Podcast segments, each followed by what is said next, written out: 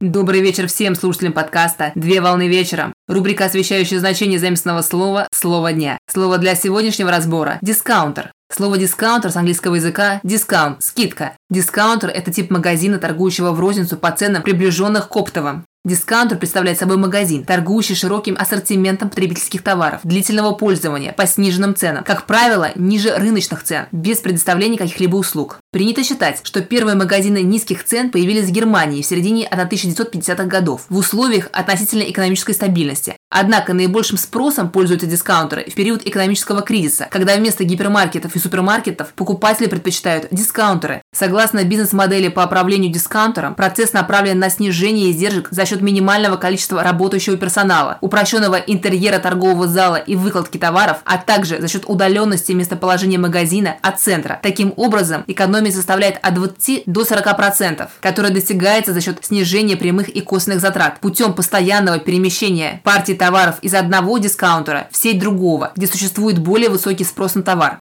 На сегодня все. Доброго завершения дня. Совмещай приятное с полезным. Данный материал подготовлен на основании информации из открытых источников сети интернет с использованием интернет-словаря иностранных слов.